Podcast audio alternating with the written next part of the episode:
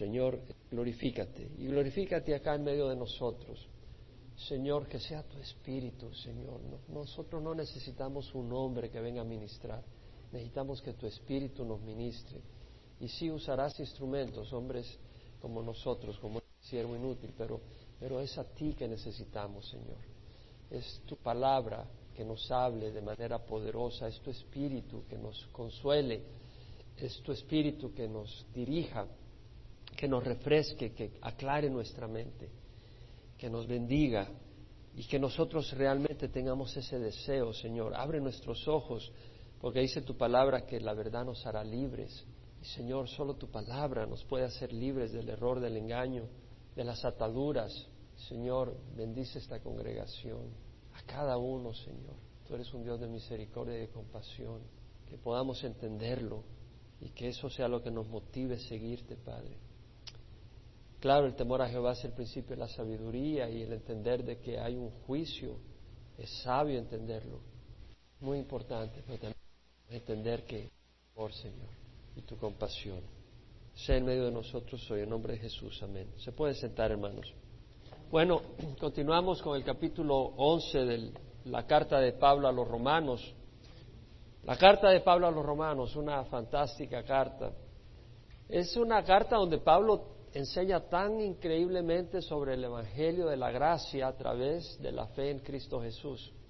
Y los primeros ocho capítulos, y no me canso de repetir esta enseñanza, habla Pablo de ese Evangelio.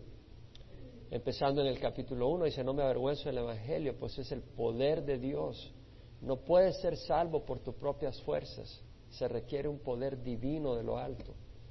No me avergüenzo del Evangelio, pues es el poder de Dios para salvación de todo el que cree primeramente el judío y después del griego, es decir, es un evangelio universal, porque en el evangelio la justicia de Dios se revela por fe y para fe, como está escrito, el justo por la fe vivirá, es decir, se revela. El evangelio no lo puedes descubrir por tu propia inteligencia, no puedes imaginártelo, alguien te lo tiene que declarar. Y es por eso que nosotros tenemos que compartir el Evangelio. Hablaba con alguien ayer, le decía, qué tristeza me da, le decía, que toda la gente en América por años y años nunca oyeron el Evangelio. Los indígenas, los aztecas, los mayas, los toltecas, nunca supieron de Jesús. Y me decía esa persona, bueno, pero, pero quién sabe si tal vez de alguna manera se reveló Dios a ellos. Le digo, la palabra del Señor dice, ¿cómo invocarán a aquel en quien no han creído? ¿Y cómo creerán en aquel de quien no han oído? ¿Y cómo oirán sin haber quien les predique? ¿Y cómo predicarán si no les son enviados? Es decir, si tú no oyes el Evangelio, no hay manera de ser salvo porque las obras te condenan y la misma conciencia te condena. Entonces, tan importante ese Evangelio. Y ese Evangelio que es la gracia de Dios es a través de la fe en Cristo Jesús. Por cuanto todos pecaron y no alcanza la gloria de Dios, siendo justificados gratuitamente por su gracia, por medio de la redención que es en Cristo Jesús. Es el Evangelio y como hemos visto, la nación de Israel como nación rechazó al Mesías, persiguió a la iglesia y cada vez más los que recibían el Evangelio eran los gentiles, no, no los judíos como nación. Entonces Pablo en los capítulos 9 al 11 trata sobre la nación de Israel, ¿qué de la nación de Israel? Y empezamos el capítulo 11 hace dos domingos y en este tercer domingo continuamos. Voy a empezar desde el versículo 11, aunque cubrimos el domingo pasado del 11 hasta el 15, pero para poder hacer una conexión, voy a agarrar desde el 11. Pablo dice, digo entonces, ¿acaso tropezaron para caer? Es decir, ¿acaso tropezaron para quedar caídos y descualificados para siempre como nación? Porque Dios había decidido, había dicho, había profetizado de que Israel iba a ser la nación cabeza de todas las naciones y que de ahí iba a nacer el Mesías que iba a, a gobernar Israel y desde Israel al mundo entero. Entonces vemos esta enseñanza del Antiguo Testamento que de esas promesas. En el capítulo 9 Pablo dice, ¿qué diremos entonces? Que los entonces Israel tropieza. Tropieza porque tropieza, pero no para caer. Pero ve lo que dice el 11. 11. ¿Acaso tropezaron para caer? Es decir, literalmente tropezaron. ¿Qué diremos entonces? Dice Pablo en el versículo 30 del capítulo 9, que los gentiles que no iban tras la justicia alcanzaron la justicia, es decir, la justicia que es por fe, pero Israel que iba tras una ley de justicia no alcanzó esa ley. ¿Por qué? Porque no iban tras ella por fe, sino que como por obras. Tropezaron en la piedra de tropiezo, es decir, literalmente tropezaron. Tal como está escrito, aquí pongo en una piedra de tropiezo y una roca de escándalo, y el que crea en él no será avergonzado. Entonces, Cristo es una piedra de tropiezo. Las personas que quieren ser aceptadas por Dios a través de sus obras, a través de que son buenos, están tropezando con el Evangelio de Cristo. Porque por tu propia bondad no vas a ser aceptado. Por eso Cristo vino y murió en la cruz. Para que aquellos que reconocemos que no tenemos nada bueno, venimos a Él y decimos, perdónanos, y Él con su sacrificio nos limpia y nosotros podemos recibir su salvación y empezar a seguirle y a obedecerle porque le amamos, porque le agradecemos por su salvación y Él nos da el Espíritu para poder seguirle, entendiendo que somos aceptados por la sangre de Jesús, no porque lo merezcamos. Entonces ellos tropezaron porque los judíos querían establecer su propia justicia, observando la ley. Ya lo hemos dicho bastantes veces. Ahora continúo. ¿Acaso tropezaron para caer? De ningún modo. Pero por su transgresión ha venido la salvación a los gentiles para causarles celos. Ya dijimos, es decir, en su transgresión, al rechazar al Mesías, el Señor envía ese evangelio al mundo gentil. De esa manera, pues hubo una bendición para el, para el mundo gentil, para el resto del mundo. Vino la salvación para el resto del mundo. Y de ello se aprovecha el Señor para causarles celos a Israel, porque Israel está sin su Mesías y está sin las bendiciones que tiene el pueblo de Dios, que dice tenemos al Mesías, adoramos al Mesías, tenemos comunión con Él y esperamos su segunda venida, pero antes Él viene por nosotros y nos lleva al cielo antes de que venga a traer juicio sobre la tierra. Tenemos todas las promesas del Señor. Entonces Israel es tipificada en el Antiguo Testamento como una mujer donde el Señor es su esposo. Y obviamente que al ser indiferente e infiel a su esposo, el Señor voltea su cara hacia los gentiles. Entonces eso provocará celos tarde o temprano a la nación de Israel. Y en los últimos días esa nación arrepentida vendrá a los pies de Jesús.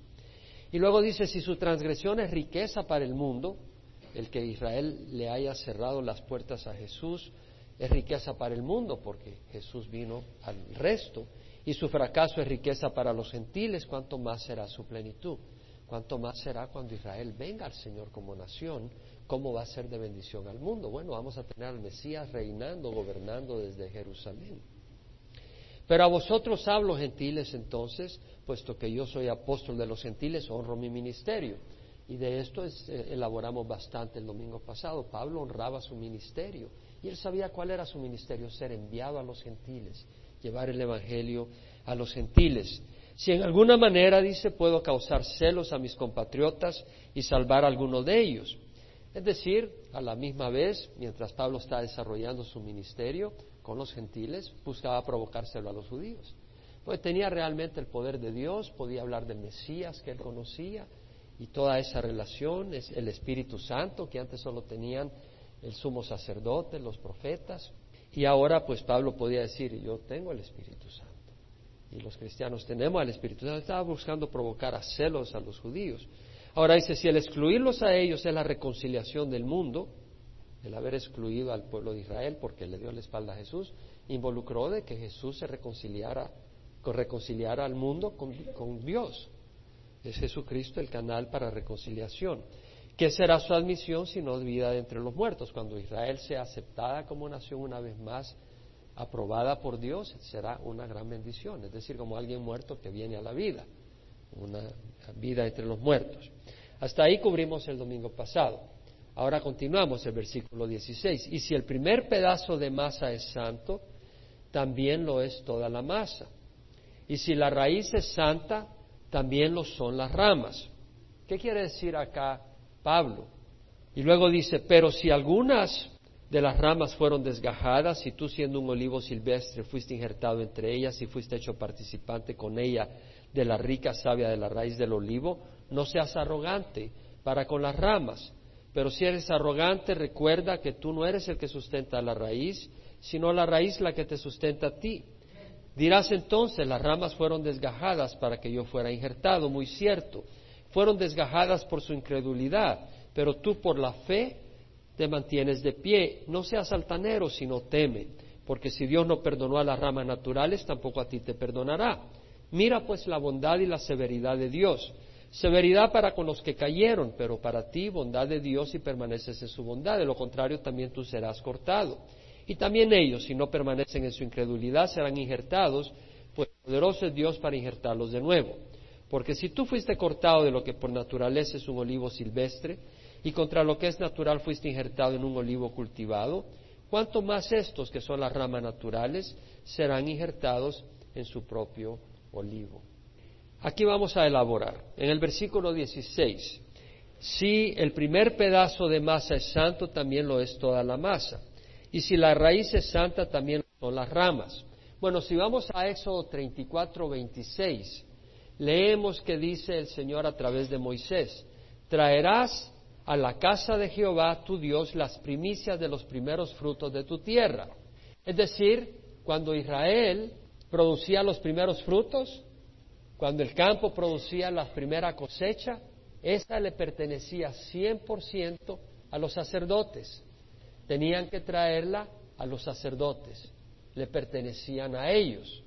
Esa era una manera de entregársela a Dios. Al traerla a los sacerdotes está queriendo decir que esa cosecha no era para todo el mundo, estaba apartada para Dios. ¿Me explico? Y en ese sentido es santa. Palabra santa quiere decir apartada. Entonces, la primera producción, la primera parte era santa, le pertenecía a Dios.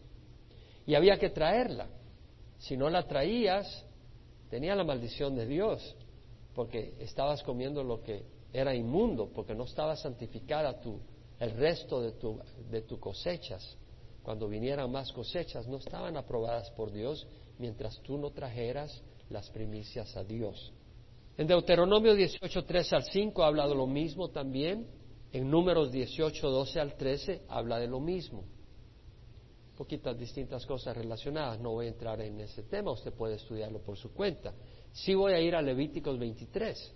Vamos a Levíticos 23, donde leemos algo al relacionado. Levítico 23, versículo 9. Entonces habló Jehová a Moisés diciendo, habla a los hijos de Israel y diles, cuando entréis en la tierra que yo os daré y seguéis sus mies, entonces traeréis al sacerdote una gavía de las primicias de vuestra cosecha. Y él me será la gavía delante de Jehová, a fin de que seáis aceptados. El día siguiente al día de reposo la mecerá. Es decir, traías una gavía de las primicias al sacerdote, o sea, el sacerdote recibía las, primicias, pero ahora el sacerdote traía una ofrenda misma, el mismo sacerdote de las primicias. Y él mecía la gavía delante de Jehová, a fin de que seas aceptado, es decir, mientras no lo hacías, no eras aceptado ante el Señor. El mismo día en que mecieres la gavía, ofreceréis un cordero de un año sin defecto como holocausto al Señor. La ofrenda de cereal será de dos décimas de un efa de flor de harina, mezclada con aceite, ofrenda encendida para el Señor. Es decir, agarraban harina de esas primicias, la mezclaban con aceite de esas primicias y la ofrecían al Señor en el altar con fuego. Y ese era un aroma, agradable. Hasta ese mismo día, hasta que hayáis traído la ofrenda de vuestro Dios, no comeréis pan, ni grano tostado, ni espiga tierna estatuto perpetuo será para todas vuestras generaciones donde quiera que habitéis. En otras palabras, hasta que el sacerdote ofreciera esa ofrenda, él no podía siquiera él mismo comer el resto de lo que le habían dado. Y hasta que trajeran las primicias y el sacerdote ofreciera, el resto del pueblo no podía seguir cosechando o comiendo lo que cosechara. Entonces, cuando dice Pablo acá, si el primer de pedazo de masa es santo, también lo es toda la masa. Cuando la ofrenda ya es presentada, cuando el sacerdote presenta parte de la primicia como ofrenda, él puede comer el resto que le toca a él. Entonces, cuando ofrece, ya el resto es, santificado. Entonces, acá vemos que está haciendo referencia cuál fue la primera masa. También habla, y si la raíz es santa, también son las ramas. Bueno, la raíz es el principio de una mata, de un árbol. ¿Cuál es esa raíz? ¿Cuáles son esa primera parte? Se está refiriendo a Abraham. Abraham, Isaac y Jacob. Abraham, Isaac y Jacob fueron escogidos por Dios. Isaac es el hijo de la promesa. Jacob fue escogido sobre Saúl. Fueron escogidos por Dios. Ellos fueron apartados para el propósito de Dios. Y si la raíz es santa, es apartada, también lo son las ramas. Lo que está diciendo aquí Pablo es que la nación de Israel, que es ese arbusto, ese olivo, ha sido apartado para Dios. Simple y sencillamente no es descartado. Así, Dios puede mocharlo, como dicen, Dios puede mocharlo, podarlo, cortarlo, sobre todo cuando hay algunas ramas podridas, ya leeremos sobre eso. Pero Él no descarta todas las ramas por eso. Él tiene un plan con Israel, es lo que está diciendo. Ahora dice, pero si alguna de las ramas fueron desgajadas y tú siendo un olivo silvestre fuiste injertado entre ellas y fuiste hecho participante con ellas de la rica savia de la raíz del olivo, no seas arrogante. Es decir, si alguna de las ramas fueron desgajadas, ¿cuáles fueron las ramas desgajadas? Fueron los israelitas. La mayoría de los israelitas, que en ese tiempo pues habían rechazado el Evangelio.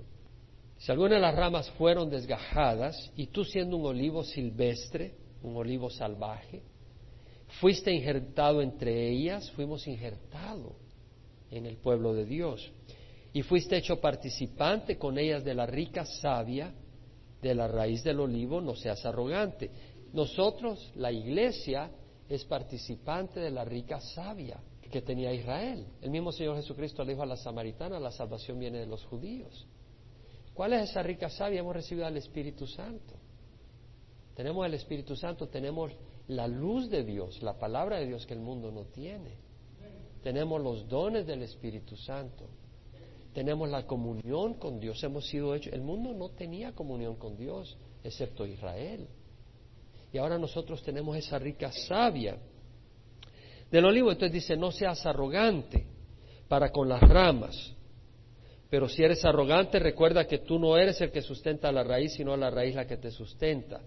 La palabra arrogante acá en el griego, es una palabra bastante compleja hasta de pronunciar, quiere decir gloriarse, inflarse, hincharse, lastimando a otra persona, como quien dice, mira, yo y tú no eres nada. Y lo que está diciendo, no seas arrogante para con las ramas que fueron desgajadas. No seas arrogante. Esas ramas fueron desgajadas por su incredulidad, dirá posteriormente. Pero dices, tú no seas arrogante. Tú eres una rama silvestre, no eres ni siquiera una rama cultivada. Y el Señor te agarró y te puso en, una, en, un, en un árbol cultivado. Sea agradecido en vez de ser arrogante con las ramas que fueron desgajadas, porque tú no merecías estar en esta rama, en este árbol, es lo que está diciendo. No seas arrogantes para con las ramas, pero si eres arrogante, recuerda que tú no eres el que sostiene la raíz, sino la, la raíz la que te sostiene, cambié la palabra. La palabra ahí realmente, en el versículo 18, en la, Biblia de las Américas se sustenta, pero la palabra sustentar puede tener otro significado también, no solo de sostener, sino también de sustentar como alimentar. Pero no ese es el sentido que tiene acá. La palabra en el griego acá es cargar, como cargar con las manos, como cargar algo y ponértelo sobre los hombros. Entonces está hablando de soportar, cargar. Eh, alguna versión usa Ah, en inglés es, clara el significado.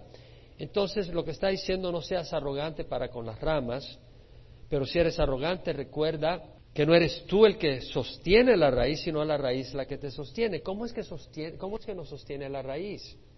Bueno, Abraham, Isaac y Jacob fueron los que Dios escogió al principio, fueron la raíz, y el principio esa raíz es Abraham. ¿Qué fue Abraham? Fue un hombre de la fe. De hecho, si usted se va a Romanos 4, vaya a Romanos 4, 16, es mencionado como el Padre de la fe, Padre de nosotros. Él es nuestra raíz. ¿Me, entiende? Descendemos de Él, Él es nuestra raíz espiritual. Por eso dice en el versículo 16, por eso es por fe, para que esté de acuerdo con la gracia, a fin de que la promesa sea firme para toda la posteridad, no solo a los que son de la ley, sino también a los que son de la fe de Abraham, el cual es Padre de todos nosotros. Entonces Abraham es nuestro Padre porque Él fue el primero de todo este grupo de gente que vino después de Él que son aprobados por Dios. Fuimos aprobados por qué? Por la misma aprobación que recibió Abraham. Abraham fue aprobado por la fe.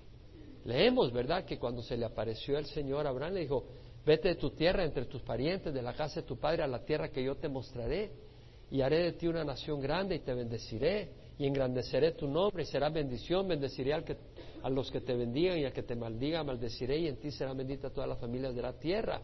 El Señor le dijo a Abraham, ve, y Abraham creyó, y salió y obedeció. Cuando se le apareció, leemos en el capítulo 15 de Génesis, que se le aparece a Abraham, le dice, no temas Abraham, yo soy un escudo para ti y tu heredad, o sea, tu bendición será muy gloriosa, eso lo vemos en, Génesis 15. Tu recompensa será muy grande. No temas Abraham, yo soy un escudo para ti, tu recompensa será muy grande. Abraham dijo, Señor Jehová, ¿qué me darás puesto que estoy yo sin hijos y el heredero de mi casa es Eliezer de Damasco? Y aquí no me has dado descendencia y uno nacido en mi casa es mi heredero. Pero he aquí que la palabra de Jehová vino a él diciendo, tu heredero no será este, sino uno que saldrá de tus entrañas, él será tu heredero. Y lo llevó afuera y le dijo, mira el cielo y cuenta las estrellas si te es posible contarlas. Y le dijo, así será tu descendencia. Y Abraham creyó en Jehová y se le reconoció por justicia. Entonces vemos que acá el Señor se le aparece a Abraham al principio y le dice, vete de tu tierra y él obedece. Y luego le muestra las estrellas después de muchos años y le dice, bueno, yo sé que no, no, tienes descendencia, pero sí, tendrás descendencia, tu heredero será uno que nace de tus entrañas, y le muestra las estrellas y le dice, así será de, de extensa tu descendencia, y Abraham cree y Dios lo declara justo por eso. Y nosotros, los que seguimos ese ejemplo de obediencia por fe, somos las ramas. El primero fue Abraham, es la raíz. ¿Sí, me, sí queda claro? Es lo que está diciendo. Ahora, dirás entonces, las ramas fueron desgajadas para que yo fuera injertado. Eso lo leímos en el mismo versículo 11, donde dice, su transgresión, por su transgresión ha venido la salvación a los gentiles. Es decir, a través del rechazo de la nación de Israel a rechazar al Mesías, el Mesías se proclamó al mundo gentil. Entonces dice, bueno, las ramas fueron desgajadas para que yo fuera injertado. Muy cierto, fueron desgajadas por su incredulidad, pero tú por la fe te mantienes en pie o, estás en pie. La traducción, me fui al griego, me, parece mejor más que, no soy un experto en griego, pero leyendo las concordancias, viendo las distintas traducciones, el contexto, realmente pienso que una mejor traducción es estás en pie. Por la fe estás en pie. Es decir, tú estás aprobado delante de Dios por la fe le está diciendo Pablo a los que hablan de esa manera. Es por la fe, no es por tus obras, no es por tu linaje, no es porque seas nadie, es porque has puesto la fe en Jesús. Le dice, no seas altanero, sino teme, porque si Dios no perdonó a las ramas naturales, tampoco a ti te perdonará. Wow. Si Dios no perdonó a las ramas naturales, tampoco a ti te perdonará. Una vez más entendemos de que es por fe que te mantienes en pie. No solo recibes al Señor por fe, pero es por fe que tú sigues a pie, sigues de pie. Nunca empieces a decir, bueno, yo ya sirvo en iglesia, yo ya soy pastor, ya el Señor me aprobó. No, el Señor te puede haber aprobado para un ministerio, pero no es porque tú lo merezcas, es por la sangre de Jesús. Y en ningún momento puedes empezar a pensar, el Señor me necesita. Yo a veces oigo gente ya madura que dice, bueno, si el Señor me necesita en tal lugar, y yo pues no siempre quiero hablar porque a veces no quiero hablar y no debo de hablar. Pero a veces les digo, ¿sabes qué hermanito? El Señor no te necesita en ningún lugar. El Señor nos tiene a nosotros por su misericordia. El Señor no nos necesita. Y si tú dices, bueno, yo quiero servir en Calvary Chapel Manuel porque el Señor me necesita, te tengo noticias. El Señor no te necesita. No te necesita ni a ti ni a mí. ni a ti, ni a mí. En el momento en que tú creas que el Señor necesita a Jaime, o que necesita a Nelson, o que necesita a Cándido o a Salvador, te equivocaste. El Señor no nos necesita. Es un privilegio que nos da de servirle. Eso es todo.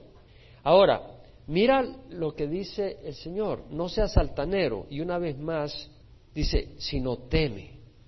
Porque si Dios no perdonó a las ramas naturales, tampoco a ti te perdonará. La palabra altanero quiere decir arrogante, pensar más elevado de uno mismo que es uno superior a otros.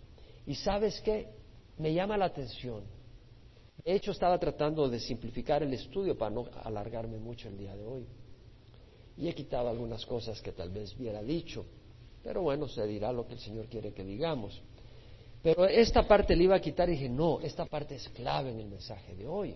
Porque muchas veces cuando venimos al Señor, despreciamos al que todavía no ha venido al Señor y nos sentimos superiores. ¿Quién puede decir amén? Es cierto, hermanos. Es cierto, yo sé eso. Muchas veces hemos venido al Señor y decimos, pero este burro, ¿por qué no viene al Señor? Y bueno, a veces uno dice, ¿por qué no vienen al Señor? Y uno se, llora y se entristece. Pero tú, ¿por qué crees que viniste al Señor? ¿Porque eres tan inteligente? ¿Porque eres tan sabio? ¿Eres tan increíble? Acuérdate y vuelvo a regresar. Porque, ¿sabes?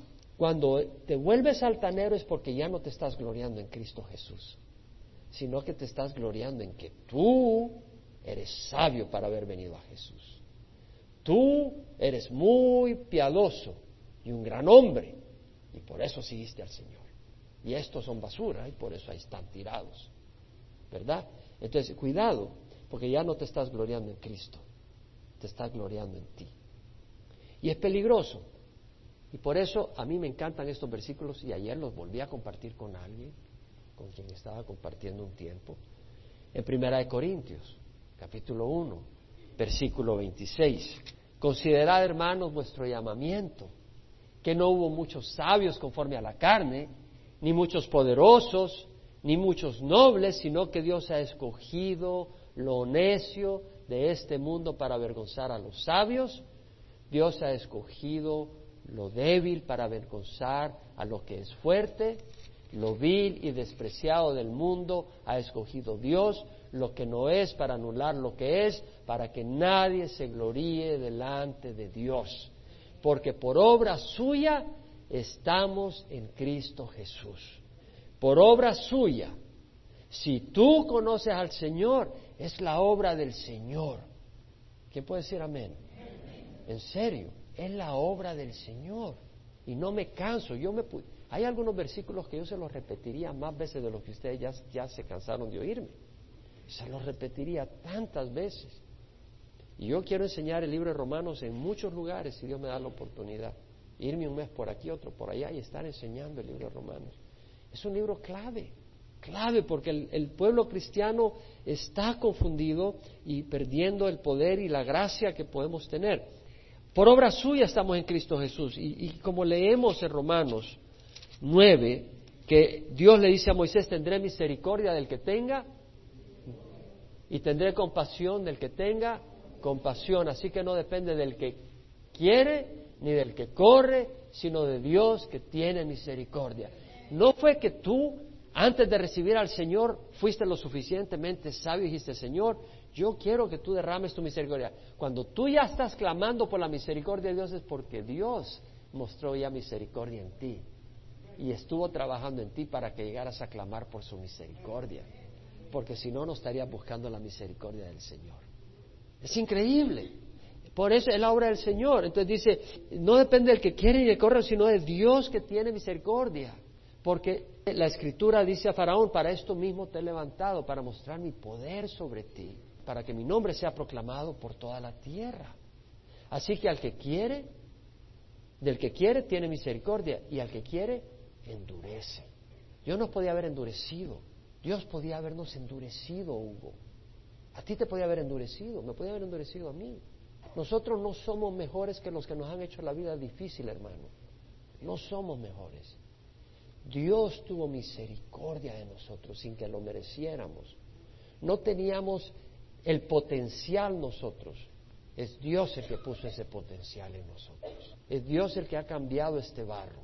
Es Dios el que está cambiando este barro. Eso es lo que dice la palabra. Entonces, no podemos vanagloriarnos, ¿verdad? No podemos ser arrogantes con los que no creen. Podemos pedirle al Señor que tenga misericordia de ellos, pero ya no podemos ser arrogantes. Amén. Y si hemos entendido esto, creo que nos va a ayudar mucho cuando compartamos la palabra con otras personas. Porque ya no la vamos a compartir desde una posición de arrogancia, sino una, sino una posición de humildad, pidiéndole al Señor que tenga misericordia por esas personas. Porque sabemos que nosotros no somos brillantes, somos del mismo barro. Entonces continuamos, dice la palabra del Señor. Mira pues la bondad y la severidad de Dios severidad para con los que cayeron, pero para ti bondad de Dios si permaneces en su bondad. De lo contrario, también tú serás cortado. La palabra bondad quiere decir benignidad, amabilidad, y la palabra severidad quiere decir algo severo, algo rigoroso, con rigor. Ahí no hay misericordia en la severidad. Entonces mira lo que está diciendo. Mira la bondad y la severidad de Dios. Hemos hablado de la bondad, ¿verdad? Bastante. Pero cuidado con ignorar la severidad de Dios. Mira la bondad y la severidad de Dios. Severidad para con los que cayeron. ¡Wow! Israel había sido escogido. Israel había visto el poder de Dios librando a esta nación de las cadenas de esclavitud. Israel había sido librado de las cadenas de la esclavitud de Egipto. Israel había probado la fidelidad de Dios en el desierto. Israel había visto el poder de Dios dándoles la tierra prometida, dándoles poder sobre sus enemigos. Israel había recibido la bendición de Dios, había probado la bendición de Dios, pero luego le dio la espalda, como dijimos en algunos domingos pasados. Abrazó los ídolos de los vecinos, en vez de que los vecinos vieran la luz de Dios en Israel. Ellos abrazaron la idolatría de Alá. Cayeron de su posición y Dios fue severo con ellos. ¿Y sabes qué? Creo que tú tienes que tener yo cuidado, porque Dios va a ser severo con los que caigan, una vez hayan probado su misericordia. Ve a Hebreos 10, versículo 26. Pero si continuamos pecando deliberadamente, después de haber recibido el conocimiento de la verdad, ya no queda sacrificio alguno por los pecados sino cierta horrenda expectación de juicio y la furia de un fuego que ha de consumir a los adversarios. Porque cualquiera que viola la ley de Moisés muere sin misericordia por el testimonio de dos o tres testigos. Cuanto mayor castigo pensáis que merecerá el que ha pateado bajo sus pies al Hijo de Dios y ha tenido por inmunda la sangre del pacto por la cual fue santificado y ha ultrajado al Espíritu de gracia. Pues conocemos al que dijo, mí es la venganza, yo pagaré. Y otra vez el Señor juzgará a su pueblo. Horrenda cosa es caer en las manos del Dios vivo. Y lo que eso quiere decir, hermanos, yo no puedo pensar que si amamos al Señor vamos a pensar en tirarnos al mundo, ¿verdad? Pero si alguno lo está pensando, si alguno está acariciando el pecado, no juegues con Dios. No juegues con Dios porque Israel como nación ha sufrido ahora, pero no para el todo, como nación, pero los individuos sí cayeron del todo. Los que murieron en el desierto cayeron, no se levantaron, no entraron en la tierra prometida.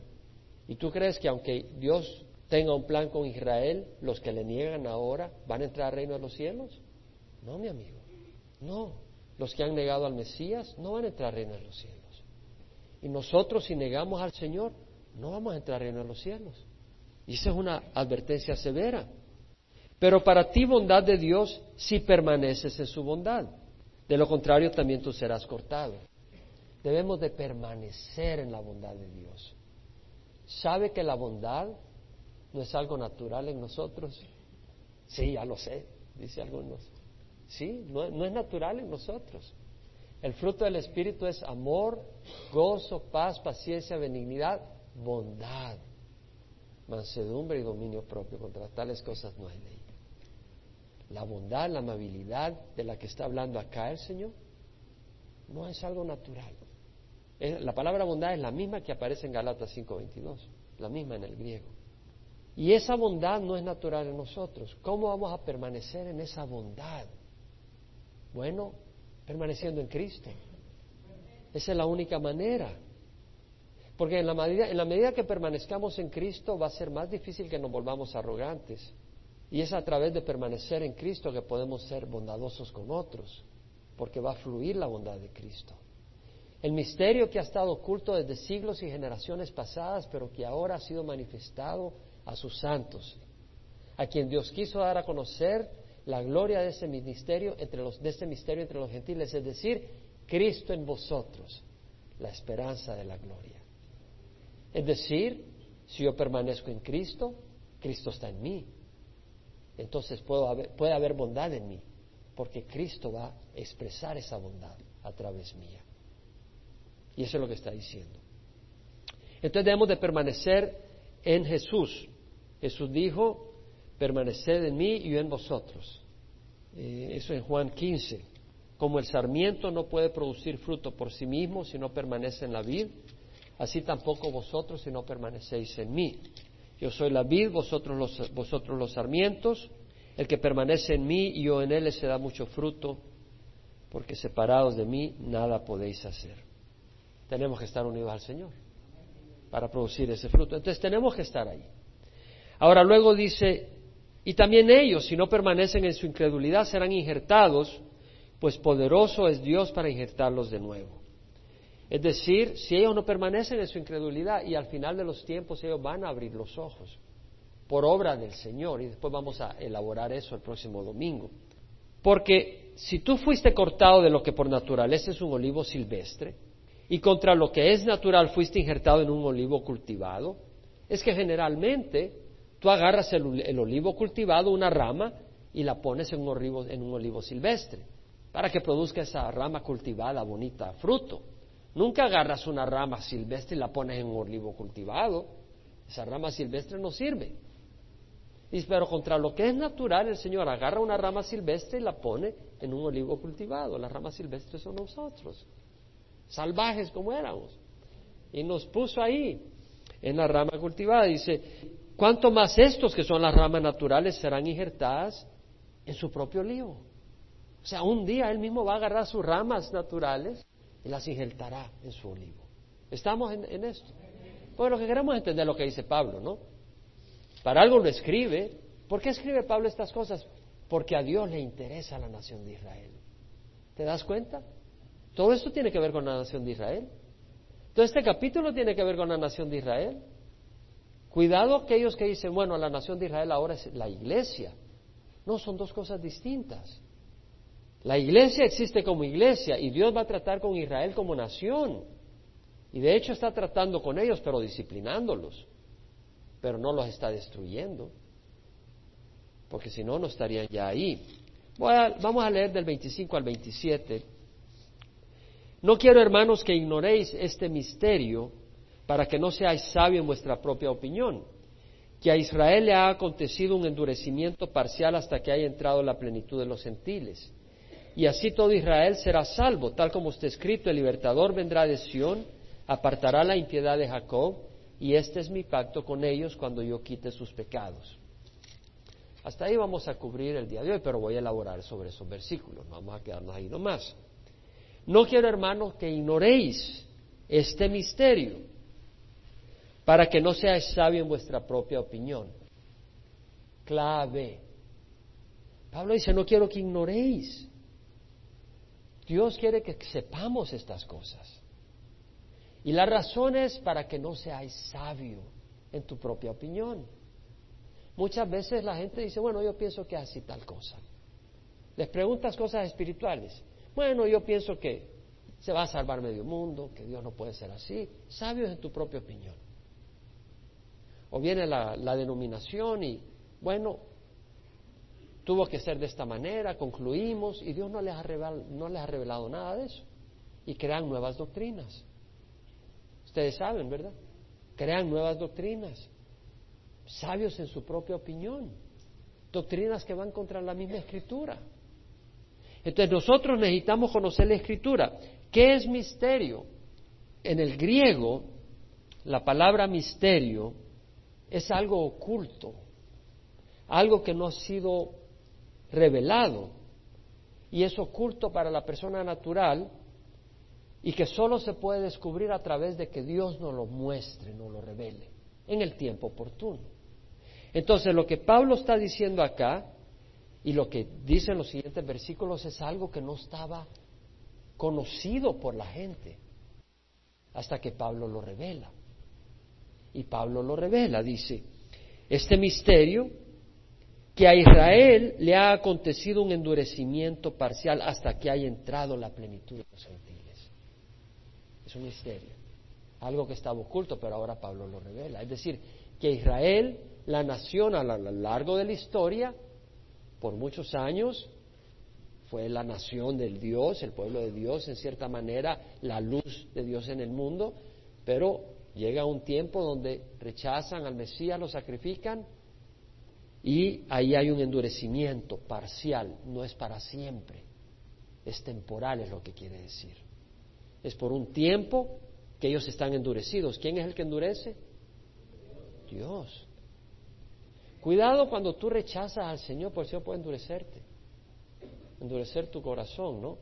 Eh, el Señor endureció a Israel y es temporal hasta que haya entrado la plenitud de los gentiles. La palabra plenitud quiere decir llenura, aquello que ha sido llenado. En otras palabras es como que si es una copa y esa copa tiene cierta capacidad. Y cuando tú pones el contenido de esa capacidad, se llena la copa. Lo que quiere decir es que Dios tiene un número determinado de gentiles que van a entrar al reino. Nosotros somos esa parte. Se está llenando esa copa. Esa copa se está llenando de los gentiles que Dios tiene en mente. Y cuando entre el último gentil, la copa está llena a su plenitud. Eso es lo que está diciendo. Ha acontecido un endurecimiento parcial hasta que haya entrado la plenitud de los gentiles. Y cuando ocurra eso, ya no va a haber un endurecimiento de Israel. El Señor va a quebrantar el corazón de Israel y van a reconocer a su Mesías. Y dice, y así todo Israel será salvo. Tal como está escrito, el libertador vendrá de Sión apartará la impiedad de Jacob y este es mi pacto con ellos cuando yo quite sus pecados. Ahora, cuando se llene esa copa, el Señor va a arrebatar a su iglesia, a los gentiles que han venido al Señor, y empezará a tratar con Israel como nación, de nuevo. El Señor Jesucristo lloró sobre Jerusalén, y cuando iba camino a Jerusalén, dijo, Jerusalén, Jerusalén, la que mata a los profetas y apedrea a los que le son enviados. ¿Cuántas veces quise juntar a tus hijos como una gallina sus pollitos debajo de sus alas y no quisiste? Eso está en Lucas 13, puedes ir conmigo. Versículo 35 dice, He aquí, vuestra casa se os deja desierta. Y os digo que no me veréis más hasta que llegue el tiempo en que digáis, bendito el que viene en nombre del Señor. No me veréis más hasta, y le está hablando a la nación de Israel, no me veréis más hasta el, que llegue el tiempo, va a llegar el tiempo. Hay un tiempo cuando llegue eso, en que digáis, bendito el que viene en nombre del Señor. En ese tiempo, Israel no va a decir así nomás, bendito el que viene en nombre del Señor, va a pasar por el fuego para que lleguen a clamar por el Señor. Usted va a Zacarías 13 versículo 8, 9. Sucederá en toda la tierra, declara Jehová, que dos partes serán cortadas en ella y perecerán. Dos partes. Pero la tercera quedará en ella. Y meteré la tercera parte en el fuego. Los refinaré como se refine la plata. Y los probaré como se prueba el oro. Invocará él mi nombre. Israel en ese momento, en esa crisis, clamará por Dios y yo le responderé. Diré, Él es mi pueblo. El Señor dirá, ok, bienvenidos, son mi pueblo. Y Él dirá, Jehová es mi Dios. En Zacarías 14, 2 al 5 leemos, y yo reuniré a todas las naciones en batalla contra Jerusalén, Y será tomada la ciudad y serán saqueadas las casas y violadas las mujeres. La mitad de la ciudad será desterrada. Esto es en la gran tribulación. Pero el resto del pueblo no será cortado de la ciudad. Entonces saldrá Jehová y peleará contra aquellas naciones como cuando él peleó el día de la batalla. Sus pies se, posarán aquel día en el monte de los olivos, que está frente a Jerusalén al oriente, y el monte de los olivos se hendirá por el medio, de oriente a occidente, formando un enorme valle, y una mitad del monte se apartará hacia el norte y la otra mitad hacia el sur, y huiréis al valle de mis montes, porque el valle de los montes llegará hasta Saal. Huiréis tal como huiste a causa del terremoto en los días de Usías, rey de Judá, y vendrá Jehová, vendrá el Señor mi Dios y todos los santos con él, Jehová mi Dios y todos los santos con él. O sea, está hablando de que las naciones enemigas entran a Jerusalén, que va a ocurrir. Ya vemos las naciones que solo son ganas de entrar y destruir a Jerusalén. Van a entrar, van a destruir, van a llevarse a la mitad del exilio, pero entonces viene el Señor al rescate de ellos. Y se abre el monte de los olivos de manera de que se abre un valle de este a oeste, eh, se abre de norte a sur, de manera que se abre un valle de este a oeste y el resto huye. Y luego viene el Señor con sus santos, que es para la batalla de Armagedón. En Zacarías 12, versículo 10, leemos cuando ven al Señor. Dice, derramaré sobre la casa de David, sobre los habitantes de Jerusalén, el espíritu de gracia y de súplica sin ese espíritu no suplicamos. Y me mirarán a mí a quien han traspasado y se lamentarán por él como quien se lamenta por un hijo único y orarán por él como quien llora por un primogénito. Y en el capítulo 13, versículo 1, aquel día habrá una gran fuente abierta para la casa de David y para los habitantes de Jerusalén para lavar el pecado y la impureza. Entonces vemos de que Dios les perdonará. ¿Esa fuente cuál es? es Jesucristo, la sangre de Jesús. O sea, ellos vendrán a esa fuente. No hay ninguna otra cosa que lave el pecado, mis hermanos, que la sangre de Jesús. No hay nada, no hay nada más. Esa fuente es la sangre de Jesús. Y en el capítulo 14, versículo 8, leemos, en aquel día sucederá que brotarán aguas vivas de Jerusalén. Una mitad hacia el mar oriental, que es el mar muerto, y la otra mitad hacia el mar occidental, que es el mar Mediterráneo y Jehová será rey sobre toda la tierra. Aquel día Jehová será uno y uno su nombre. Toda la tierra se volverá como una llanura desde Jeba hasta Rimón, al sur de Jerusalén. Pero ésta se levantará y será habitada en su lugar, desde la puerta de Benjamín hasta el lugar de la puerta primera, hasta la puerta del ángulo, y desde la puerta de Hananeel hasta los lagares del rey, y habitarán en ella, y no habrá más maldición, y Jerusalén habitará en seguridad. Entonces, hasta acá nos quedamos. Vamos a continuar la próxima semana. Me es imposible terminar porque Dios tiene algo muy lindo en los próximos versículos del capítulo 11. De hecho, la he estado viendo venir. He querido cerrar esto en un domingo, el domingo de hoy, pero desde antes veía unos versículos ahí que sabía que iba a haber algo muy lindo que compartir. Y efectivamente, cuando puse a preparar ayer, veía que hay unas grandes bendiciones para nosotros. Me acompañan, hermano, nos paramos y cerramos. Padre, te damos gracias por tu palabra, te damos gracias que nos has escogido, te damos gracias por tu perdón, te damos gracias por tu Espíritu Santo. Y te rogamos, Señor, que seas tú con cada uno de nosotros el día de hoy. Y, Señor, que lo que hayamos aprendido realmente muestre, se muestre como real en nuestras vidas, al entender que tú nos escogiste y tuviste misericordia, para que no veamos con arrogancia a aquellos que no te conocen, pero que tengamos compasión por los que no te conocen. Y de hecho, tal vez tú no conoces al Señor.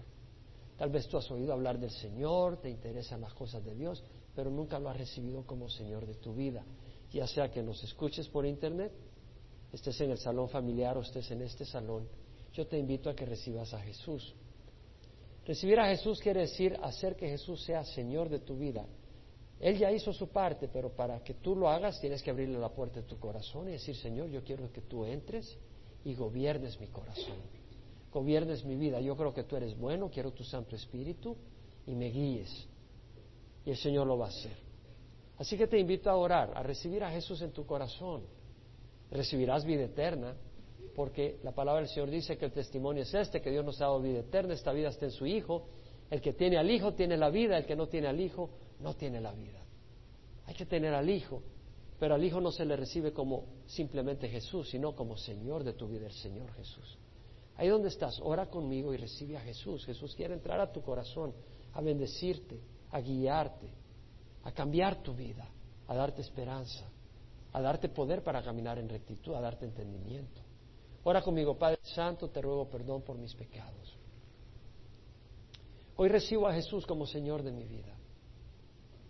Creo que su derramamiento de sangre en la cruz es un sacrificio perfecto y que paga por mis pecados.